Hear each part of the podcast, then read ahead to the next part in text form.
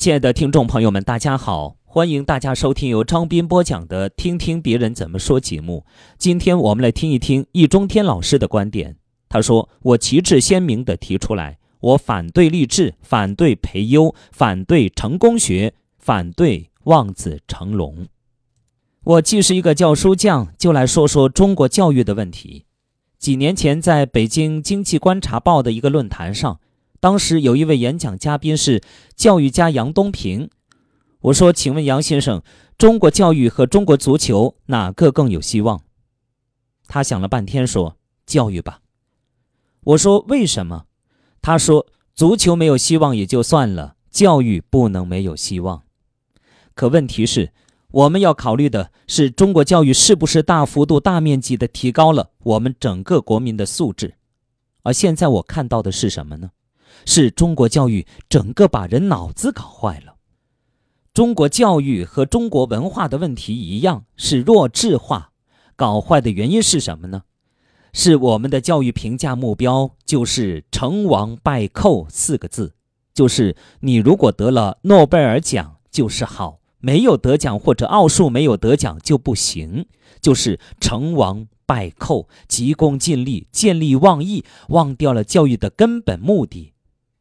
这种成王败寇的评价标准的结果，就是不把学生当人，望子成龙，望子成才，望子成器。龙是什么？怪兽。才是什么？木头。器是什么东西？就是你要变成怪兽，你要成木头，你要成东西，就是不要成人。现在口口声声以人为本，最应该以人为本的应该是教育。可是，在中国最应该以人为本的领域，最不把人当人。你看看我们现在的孩子过的是什么日子？有一家媒体报道说，夫妻两个人白天平时工作比较忙，到了国庆长假，孩子问爸爸妈妈能不能花一天时间陪我到游乐园去玩一玩。夫妻两个人开了一夜的遵义会议，最后咬紧牙关，下定决心，拿出一天的时间陪孩子上回游乐园，做了第一个游戏。孩子挺高兴的，妈妈就问了：“好玩吗？”孩子说：“好玩。”那回去就可以写一篇作文了吧？孩子当场脸就拉下来了，然后垂头丧气的去做第二个游戏。做完第二个游戏，妈妈又过来了，问：“第二个游戏好玩吗？”“好玩。”那你可以写一篇精彩的作文了吧？孩子说：“妈妈，我不玩了。”一天玩的时间都不给孩子，就盯着他的作文。口号是不能让孩子输在起跑线上。那我想请问，人生的终点线在哪儿？殡仪馆。所以从上到下，从教育行政部门到家长，全都是希望望子成龙。所以现在我旗帜鲜明地提出来，我反对励志，反对培优，反对成功学，反对望子成龙。我的口号就是望子成人。什么人？真正的人。有标准吗？有八个字：第一，真实；第二，善良；第三，健康；第四，快乐。首先说真实。有人说不可能，这年头你还能全说真话不说假话？我说能，因为我的真实标准是不说假话。有人说，那你说的全部是真话？我说是。他说那不可能，说真话要倒霉的。我说很简单，你觉得这个真话说出来要倒霉的话，你可以不说。康德说，一个人所说的话必须真实，但是他没有义务把所有的真实都说出来。因此，真实的办法很简单，就是你觉得这个真实是不可以说的，你就不说；然后假话你也不说，剩下的全都是真话，这就是真实。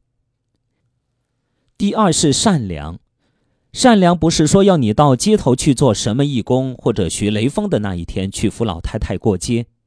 善良的底线是恻隐之心。恻隐之心就是不忍之心，不忍心人家受到无辜的伤害，包括对小动物。所以，不但不能行凶杀人，也不能虐待小动物。我们要在法律上保证公民的恻隐之心不受伤害。第三是健康，身体健康和心理健康，而心理的健康比身体的健康更重要。